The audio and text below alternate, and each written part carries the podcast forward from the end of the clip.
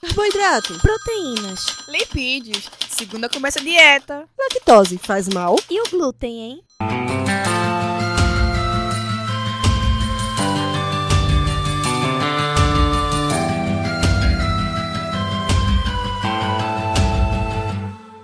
Começa agora mais um Alimenta Cast.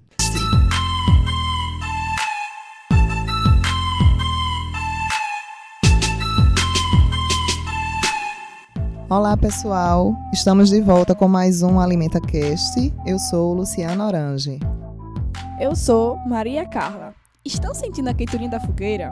E aquele cheirinho de milho assado na brasa? Isso mesmo, chegou o São João e o programa de hoje vem recheado de informações e dicas maravilhosas para essa época tão especial.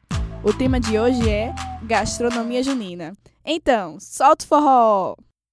E para falar sobre esse assunto, temos o prazer de dividir nosso espaço com a professora Silvana Arruda, formada em nutrição pela Universidade Federal da Paraíba, mestre em ciência e tecnologia de alimentos pela Universidade Federal da Paraíba e doutora em nutrição pela Universidade Federal de Pernambuco. Atualmente é professora associada da Universidade Federal de Pernambuco e tem experiência na área de ciência e tecnologia de alimentos, com ênfase em análise sensorial do alimento. Obrigada por aceitar nosso convite e bem-vinda, professora Silvana, ao nosso AlimentaCast, programa vinculado ao Container Saúde do Centro Acadêmico de Vitória. Bem, professora, como se originaram as festas juninas e de onde vem essa forte ligação popular com essas festividades? Para o nordestino, ela tem uma simbologia especial, não é? Bem, Maria, tudo bom? Eu quero, antes de tudo, agradecer né, o convite a essa equipe por trazer assim, uma proposta muito interessante e inovadora para a disseminação do conhecimento. Mas acerca da origem das festas juninas, eh, a gente precisaria pensar na questão histórica. Primeiro aspecto diz respeito a de quando surgiu, onde surgiu. Na verdade, muito antes da, das festividades brasileiras relacionadas ao, aos santos, Santo Antônio, São João, São Pedro, as festas juninas elas tinham essa origem pagã. Essa origem está registrada mu- muito em tempos remotos, na antiguidade. E ele retrata, está registrado num período pré-gregoriano. É, no hemisfério norte, elas aconteciam no solstício do verão. Era uma época importante por marcar o dia mais longo e a noite mais curta do ano. Já pensou que coisa interessante? Acho que é difícil a gente, na história de São João, associar essa festa que é tão católica hoje para a gente, associar essa festa a uma origem pagã. Na verdade, o que se observou foi que eh, essas são essas comemorações elas não eram muito bem aceitas pela Igreja Católica. Por isso, eh, foi decidido ser introduzido no catolicismo como comemoração para esses santos. Né? Ou seja, essa, apesar dessa origem das festas juninas ser pagã, e, e a igreja acabou aderindo a essas festas, né? atribuindo-lhe um caráter religioso, uma vez que não conseguia acabar com a sua popularidade era muito popular. Em Portugal, por exemplo, em, em virtude da coincidência de datas, passou-se a comemorar o São João, chamando-lhe de festas joaninas. Eu, particularmente, não conhecia essa, esse tópico, né? mas no país lusitano, a festa de São João, na cidade do Porto, hoje em dia, até hoje, nos dias atuais, é muito famosa e atrai milhares de pessoas que todos os anos festejam nas ruas. Então, no Brasil, as festas juninas elas foram introduzidas pelos portugueses no período colonial e desde então a comemoração foi sofrendo influências das culturas africanas, indígenas, daí a alimentação ter esse mix assim de origem, né? Essa mistura tão maravilhosa que nos dá essa gastronomia junina com esse conceito tão é, disseminado por todo o país né, com ênfase para a região Nordeste e para a região Sudeste. Embora em outras regiões tenham comemorações, mas não com esse caráter tão forte, com essa cultura tão forte como a gente tem hoje. E é, essas festas caipiras, como também são conhecidas, são típicas mesmo da região Nordeste. Para vocês terem uma ideia, onde a maior festa de São João do mundo acontece em Campina Grande, no estado da Paraíba. E, e em Caruaru, Pernambuco, é considerada a capital do forró. Ou seja, Pernambuco e Paraíba têm essa forte tradição né, relacionada a essa cultura. E todos esses elementos ajudam a compor o ambiente da festa, que a gente chama de arraial, ou arraiar, como queiram dizer. Né? É ali onde ficam as barraquinhas de comida, as bebidas típicas decoradas com bandeirinhas coloridas. E nessas festas juninas é onde a gente dança e escuta o forró, que é uma dança muito peculiar. E também tem as quadrilhas. Já as quadrilhas, a origem dela é francesa. Então, nós, foi uma, uma herança francesa que a gente teve, onde, dois, onde os casais eles bailam né, de uma forma ritmada e, consequentemente, uma coreografia chamada de casamento caipira também é realizado nessa em homenagem ao Santo Antônio, que é, é tipicamente o santo casamenteiro, que é outra coisa interessante que a gente observa. E também os balões, que tem uma tradição assim de eh, dar início às festividades, embora não seja tão bem aceito na atualidade por conta da segurança, questões de incêndio. É, então, a fogueira é outro elemento importante que faz parte do cenário da festa. Embora, novamente, tenha uma origem pagã, ela simboliza a proteção contra os maus espíritos, segundo essa origem pagã, mas que essa tradição ela foi mantida pela, pelos católicos e que dedicaram uma forma de fogueira diferente para cada santo. Eu também desconhecia esse elemento. A quadrada, a fogueira quadrada é de Santo Antônio, a fogueira redonda é de São João e a triangular de São Pedro. Então, na região Nordeste especificamente, as comidas de milho e de coco são típicas da época. Eu não sei se vocês gostam também, mas eu, eu tenho um, um maior assim preferência por esse tipo de comida. Ah, nós adoramos as comidas das festas juninas, é uma delícia. Então aqui na nossa região, a canjica, a pamonha, o, o bolo de milho, o pé de moleque, preparados com massa de mandioca, o milho assado, o milho cozido, quentão, são realmente preparações bem é, especiais e bem características de, dessa região. A canjica tem uma peculiaridade. Ela é famosa em todas as regiões do Brasil. É um prato que é composto basicamente por um tipo específico de milho, o milho branco, e que é misturado ao leite, leite de coco e açúcar, e tem muitas variedades no território brasileiro. Ou seja, o que as pessoas chamam lá no Sudeste, em outras regiões de canjica, para a gente é mugunzá. Isso é bem interessante. E no Nordeste, por exemplo, tem o, tem o munguzá ou canjica amarela. No Rio, essa preparação é chamada de canjiquinha. E ainda no Sudeste, algumas cidades a chamam de curau por ser feita com milho verde. E esse prato tão característico chegou ao Brasil com os escravos africanos que a utilizavam como alimento tanto nas senzalas quanto nos quilombos. Antigamente o costume era comer canjica obrigatoriamente no jejum da Sexta-feira Santa, outra coisa que eu não conhecia. Né? Então, realmente, o Alimenta Cast está de parabéns por trazer é, nos instigar a buscar esses elementos que nós desconhecíamos. Poxa, professora, muito interessante essas suas colocações. Eu também desconhecia muito desses elementos, inclusive a parte da fogueira, dessas diferentes nomeações da canjica, né? Achei muito interessante. Então, é, professora Silvana, uma coisa que eu acho bem interessante também é as minhas viagens assim de férias, né? Eu estive no, no sul do país e descobri que lá que lá também eles é, comemoram as festas julinas, né? Você falou aí da origem que era chamada inicialmente de festas joaninas, né? E aí é interessante que, que a gente realmente percebe, né? o nosso país é muito extenso e essas diferenças, né? De formas de comemorar, de preparação dos alimentos, né? Até dos nomes que se dá a esse tipo de festividade, né? Então, lá no, no, em Santa Catarina, especificamente, pessoal chama de festa julina e comemora no mês de julho e não de junho, como a gente comemora aqui no Nordeste do país.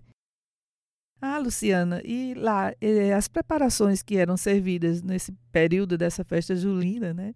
é, eram similares ao que a gente discutiu até aqui ou tinha alguma característica diferenciada?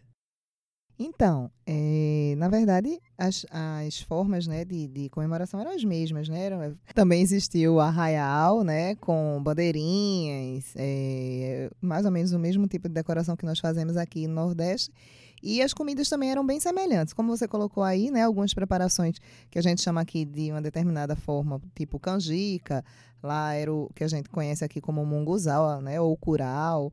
É, e, e, o que tinha muito né, presente, que já é um, um, um alimento tradicional de lá da, de Santa Catarina, né? Da região sul, era a cuca, né? A cuca, que é um tipo, um bolo também, né? Com, que geralmente se mistura com frutas, né? abacaxi, é, calda de, de, algum, de alguma fruta, é, maracujá, enfim. Muito gostoso também. Então, Silvana, é, quando chega junho, né, esses pratos típicos das festas juninas, eles são obrigatórios, né? Então, o milho, que é o ingrediente principal, ele é utilizado como base na maioria das preparações. E aí a gente queria saber um pouquinho de você, quais são as propriedades nutricionais desse cereal? Bem, Luciana, é, antes de falar das propriedades nutricionais do milho, que é esse elemento tão importante nessa, nessa gastronomia junina, eu gostaria só de ressaltar um, a sua origem, a origem desse milho, que é uma origem caribenha. Ele era muito usado pelos incas, maias e astecas, né? Já no Brasil, ele era consumido cotidianamente pelos indígenas, pelos nossos ancestrais, né, os índios, e acabou sendo mais disseminado no país com a vinda dos europeus, de uma certa forma. E, e queria também destacar que existem diversos tipos de milho. Por exemplo, o milho verde, o doce, o farinhoso, o milho para pipoca, o duro, o macio e o dentado. E que também ele é usado como base na produção do amido, é, na produção de bebidas alcoólicas, de corantes alimentícios, de azeite. Acerca dos benefícios, eu gostaria de destacar o valor nutricional do, do milho passando pelas fibras. E isso é um, uma informação muito importante para a gente, uma vez que sabemos que as fibras elas são os componentes principais dos cereais, mas, por exemplo, pacientes celíacos, eles não podem consumir a fibra oriunda de outros cereais, né, por conta da, da presença do glúten. E é, o milho se torna como um dos, um dos elementos principais para compor é, esse cardápio e, consequentemente, no período junino, abre esse espaço para para que essas pessoas que têm alguma restrição alimentar também possam consumi-lo. Né? É, do ponto de vista das fibras ainda falando, a gente sabe que tem as fibras solúveis e as fibras insolúveis. E as fibras insolúveis elas são responsáveis pela melhora do trânsito intestinal e as solúveis estão associadas ao retardo de esvaziamento gástrico. Quer dizer, se temos na composição do grão de milho é, esse, essa possibilidade de ter essas duas variedades de, de fibra, isso vai dar um valor nutricional bem de destaque para esse alimento além do, da questão da própria estrutura anatômica do grão de milho, né, onde a gente tem o germe, que representa 11% do grão e concentra quase a totalidade dos lipídios, é, onde a gente tem o óleo e a vitamina E, e dos minerais do grão, além de conter grande quantidade importante de, de proteínas, de açúcares. Né? Então, isso vai dar um, um valor nutricional, apesar da gente considerar que o, o, a proteína não é exatamente é, o nutriente mais importante do milho, mas a sua presença a gente observa né, nesse grão e, consequentemente, vai dar algum valor nutricional, vai agregar algum valor nutricional nas preparações que são realizadas com esse, esse tipo de alimento. Hum, que bom saber disso, porque eu adoro comer as comidas feitas com milho. Mas em questão às preparações feitas, professora, é, o valor calórico delas, como costuma ser? Bom, Maria Carla, é, eu trago aqui para você três exemplos que são bem tradicionais para essa época do, do ano, né? Que está dentro dessa cultura da gastronomia junina, que é o milho cozido, que seria o mais interessante, o mais mais popular, mais saudável, inclusive, né?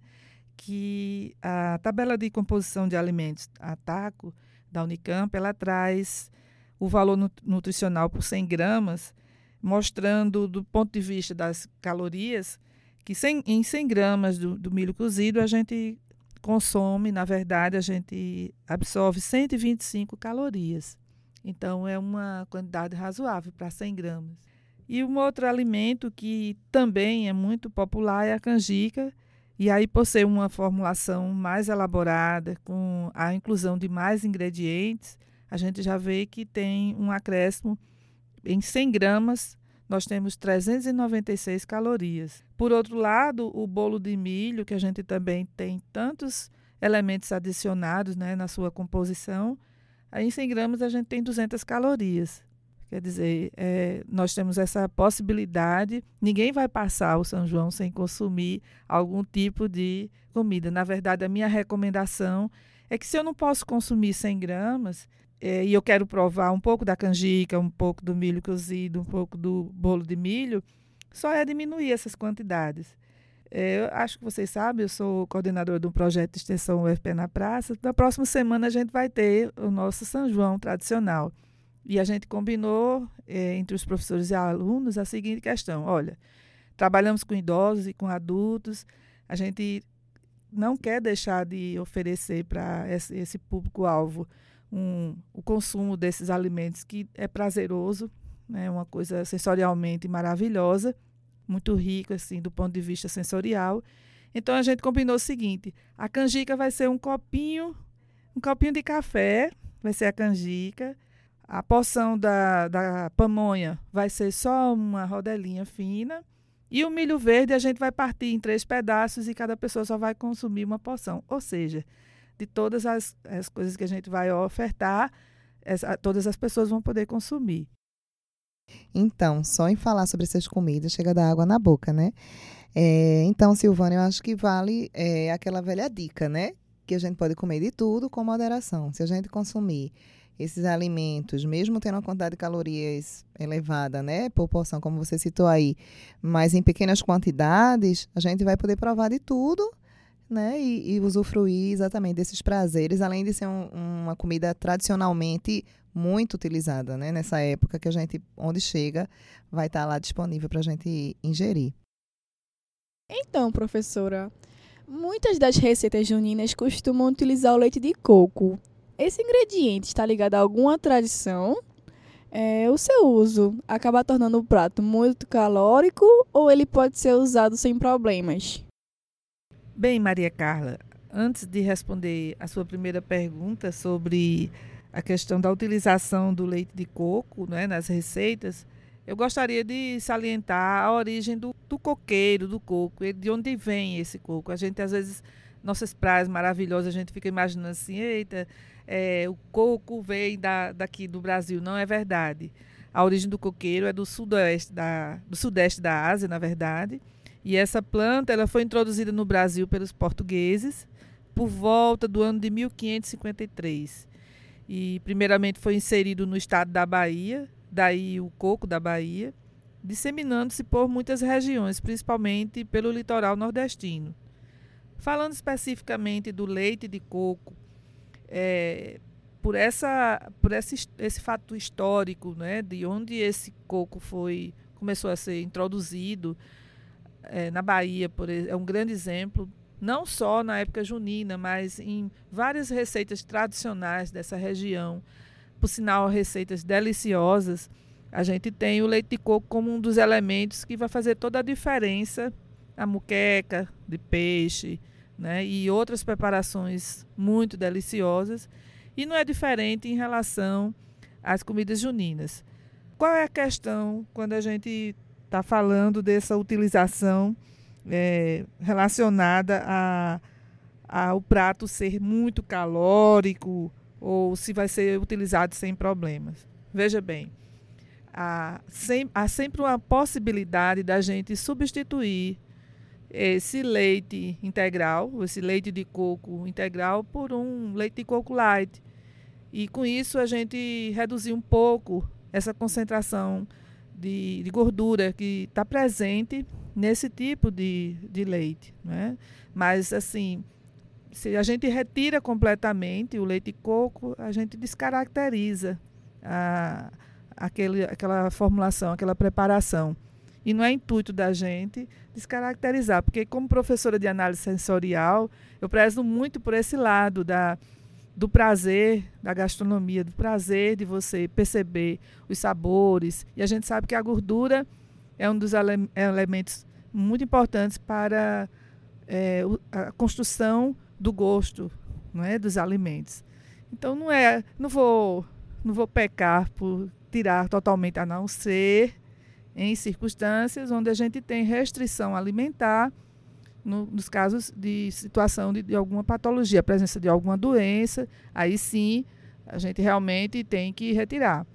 Mas é, sempre voltando, acho que a gente sempre volta para a mesma questão: reduzir o consumo. Não deixar de consumir, mas reduzir de, é, esse consumo para formas moderadas. Então, Silvana, é, como você falou, né, é importante manter essas tradições, né? Então, o amendoim também, né, é um alimento que compõe a tradição da gastronomia junina, como você já falou anteriormente, e ele é muito utilizado né, em algumas preparações, como o pé de moleque, a paçoca. Nós devemos ter alguma cautela né, em gestão desses alimentos? Olha, Luciana, achei importante você levantar essa questão, porque do ponto de vista da segurança alimentar, eu tenho um aspecto bem interessante acerca do amendoim. Historicamente falando, por sua composição nutricional, o amendoim, enquanto matéria-prima e, consequentemente, os produtos obtidos a partir dessa matéria-prima tão rica em nutrientes, mas também tão exposta a processo de deterioração, é, a gente tem que ter um cuidado todo especial, é, tem que ter cautela realmente, por se tratar de uma matéria-prima muito exposta ao risco de contaminação por micotoxina, a exemplo da aflatoxina, né? especialmente pelas condições de clima e temperatura que a gente tem eh, em relação à temperatura e à umidade né, que a gente tem no, no nosso país. Esse tipo de matéria-prima é muito exposto a ocorrência de aflatoxina e, consequentemente, é, poder né, deteriorar, contaminar o alimento. Além de se tratar de, de uma preparação com elevado teor calórico. Só para exemplificar para vocês, é, cada porção de 100 gramas de pé de moleque vai me fornecer 503 calorias. É muito elevado esse valor, né? A gente nem imagina uma coisinha tão pequenininha, um pedacinho tão, tão inocente, tão pequenininho, mas vai me dar esse teu calórico todinho. E não fica muito atrás o, a paçoca. Em cada 100 gramas da paçoca, a gente tem 487 quilocalorias. Então, realmente são valores, não é? valores calóricos consideráveis que a gente não pode desprezar. Poxa, professora, eu amo a paçoca. É, em questão a esse amendoim, né, é sempre bom verificar a forma de aquisição dele, né, se ele possui o selo e sempre que possível também olhar o rótulo desses alimentos para que a gente possa consumir com segurança. Pois é, Maria Carla. A gente às vezes pensa assim: ah, o produto está dentro da validade, está bem embalado, está bem acondicionado. Mas aí esquece que a matéria-prima que foi utilizada para esse produto já pode ter é, sido contaminada anteriormente, não é? Pois é. Além disso, né, a gente também teve ter além disso, né, a gente também deve ter a cautela na hora de armazenar, como a gente viu no episódio passado, né, sobre as questões higiênicas no armazenamento. Mas dando continuidade ao nosso episódio, e o quentão? Como é preparada essa bebida e quais os cuidados ao consumi-la? É, você ressaltou aí, chamou a atenção do quentão. O quentão também faz parte da gastronomia junina. E a sua origem é um pouco nebulosa, a gente não sabe muito bem, mas alguns estudiosos acreditam que está ligada ao ciclo da cana-de-açúcar, no período de colonização do Brasil. Embora o vinho quente também seja chamado de quentão em algumas regiões, A bebida tradicional é feita de cachaça, açúcar e algumas especiarias como canela, cravo e gengibre. Então, cada região brasileira, desta forma, foi, foi moldando a receita do quentão ao longo do tempo. E é por essa razão que é normal que algumas pessoas coloquem lascas de laranja e limão, ou mesmo frutas picadas nesse quentão. É, o, o consumo de Quanto ao consumo, que você perguntou também, né? esse consumo ele deve ser moderado.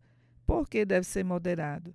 Por se tratar de uma bebida alcoólica, considerando que cada grama de álcool vai fornecer 7 calorias. Por outro lado, a gente tem, dessa forma, a recomendação de não exagerar, mais uma vez. Temos também a tradição em algumas regiões do país de consumir vinho quente que é mais uma bebida típica das festas juninas e que também tem o maravilhoso potencial de esquentar quem a bebe nessa época do ano, que geralmente faz muito frio, não é? A gente sabe, vai, vai para Garanhuns, vai para Gravatar, você vê o frio que está friozinho gostoso, Campina Grande, Santa Luzia. Então, o vinho quente é uma bebida que mistura vinho e algumas especiarias e geralmente são adicionados de pedaços de frutas, principalmente maçã sem casca. Ela, além de estar sem casca, picadinha. E seu gosto docinho e o odor fazem sucesso nas quermesses. É, Silvana, sabemos que é muito difícil resistir às delícias juninas, né? Principalmente quando a gente sente o cheirinho da pamonha, do arroz doce, do bolo de milho. Mas seria possível montar um prato saboroso e ao mesmo tempo saudável nessas festas? Você podia deixar algumas dicas para a gente? É verdade, Luciana. A gente realmente fica assim, com aquela sensação de. Da perce a percepção da gente parece que fica mais aguçada nesse período. É todo um clima que se cria e realmente a gente fica com a vontade de consumir, de exagerar. Mas antes de fazer qualquer qualquer dar alguma dica, eu gostaria de destacar um aspecto importante, porque a gente está falando aqui para um público muito diversificado é, antes de dizer qualquer coisa, eu gostaria de enfatizar que se alguém tem alguma restrição alimentícia, seja por ordem médica, por ordem do nutricionista, se ele faz dieta para reduzir peso ou procura ter uma vida saudável e de uma maneira bem intensa, é, a gente precisa realmente evitar os excessos como a melhor escolha. E além dos cuidados de quem apresenta a doença celíaco e, e, intolerância ao glúten, porque apesar do milho não ter esse elemento na sua composição, alguma preparação, principalmente canjica, pamonha, a gente vai ver a presença do leite, não é? E, e de outros alimentos, assim, fonte de, de glúten, também para as pessoas que têm intolerância à lactose. E por isso temos que ter muito cuidado. Também os diabéticos, se a gente vai fazer alguma receita específica, alguma recomendação para o diabético, eu gostaria de dar ênfase à substituição do açúcar por adoçante, o leite integral pelo desnatado e a recomendação também de não usar o leite de coco nesses casos, ou usar quantidades bem restritas de leite de coco na versão light. Além disso, é, as comidas de milho à base de leite de coco, além de muito calóricas, elas são ricas em gorduras saturadas caracterizada pela sua difícil digestão. Mas tá bom, de, de um modo geral, eu tenho aqui duas receitinhas básicas que eu gostaria de compartilhar com vocês. Quero salientar que não tive oportunidade de testá-las, mas vamos, vamos, vamos coletivamente aí tentar fazer essas preparações e, e ver realmente se ficaram boas, né? Primeiro é o bolo de milho. Eu peguei uma receitinha bem interessante, bem prática, bem rápida esse bolo de milho diet, ele leva uma lata de leite condensado diet, uma lata de milho verde, uma lata de, de fubá flocão, aquela medidazinha da, da lata de leite condensado, 200 ml de leite coco light, três ovos, duas colheres de sopa margarina light, e a gente junta tudo, bate os ingredientes no liquidificador e coloca em uma forma untada e assa em forno médio. Não vejo nenhuma dificuldade nessa receita, né? Testem e depois nos falem se realmente gostaram. Agora tem uma outra receita que é bem tradicional da nossa cultura, eu adoro, é a canjica. Né? A canjica a gente teria 10 espigas de milho, 500 ml de leite desnatado, 500 ml de leite de coco light, uma xícara adoçante, de adoçante para forno e fogão, duas colheres de sopa de margarina light, onde a gente vai ralar as espigas e liquidificar, li, perdão, e liquidificar com o leite desnatado, passar na peneira e levar ao fogo com os demais ingredientes, mexendo sempre até ficar com consistência cremosa. E o detalhe, a dica é o seguinte: a gente sabe que essa canjica chegou no ponto quando ela começa a soltar do fundo da panela. E aí, dessa forma, a gente vai despejar em uma travessa e polvilhar com canela em pó. E bom apetite! E depois de comer tantas comidas deliciosas, fica a dica: nada melhor do que dançar aquele forrozinho para queimar as calorias. E assim encerramos mais um programa. Agradecemos a professora Silvana por sua participação e por compartilhar com a gente tantas informações preciosas. Eu que agradeço, minha gente, a oportunidade de compartilhar aqui um pouquinho dessa dessa riqueza cultural, gastronômica que a gente tem, um espaço maravilhoso para a gente fazer a interprofissionalidade, a interdisciplinaridade, tanta coisa boa que já os outros episódios já trouxeram para a gente. E eu fico muito grata é, por essa oportunidade de compartilhar com todos vocês e me coloco à disposição, assim como sou professora daqui da, do CAVE, e qualquer dúvida, se quiserem, a gente pode pensar em outras receitas, outras questões, me coloco à disposição de vocês. Muito obrigada mais uma vez. A você que nos ouve, desejamos um ótimo São João. Aproveite o programa e não se esqueça de compartilhar com um amigo. Até o próximo Alimenta Cast. Solta o forró!